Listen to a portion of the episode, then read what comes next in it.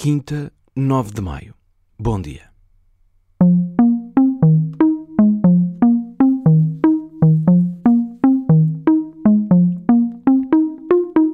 O adjunto de Juan Guaidó na Assembleia Nacional da Venezuela, Edgar Zambrano, foi detido pelos serviços secretos do Estado venezuelano. Zambrano foi abordado quando estava dentro do carro e recusou-se a sair. O carro foi rebocado até à prisão com o vice-presidente da Assembleia Nacional lá dentro. Imediatamente, Juan Guaidó reagiu pelo Twitter. Escreveu que a ditadura sequestrou o vice-presidente da Assembleia Nacional através da sua polícia política.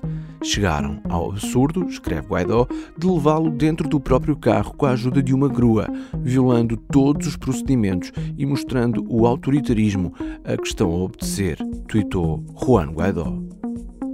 Esta é a primeira detenção de uma alta figura da oposição após a tentativa de derrubar Nicolás Maduro do poder levada a cabo na semana passada. Tudo isto foi ao início da madrugada portuguesa, aconteceu, mas não deu por isso.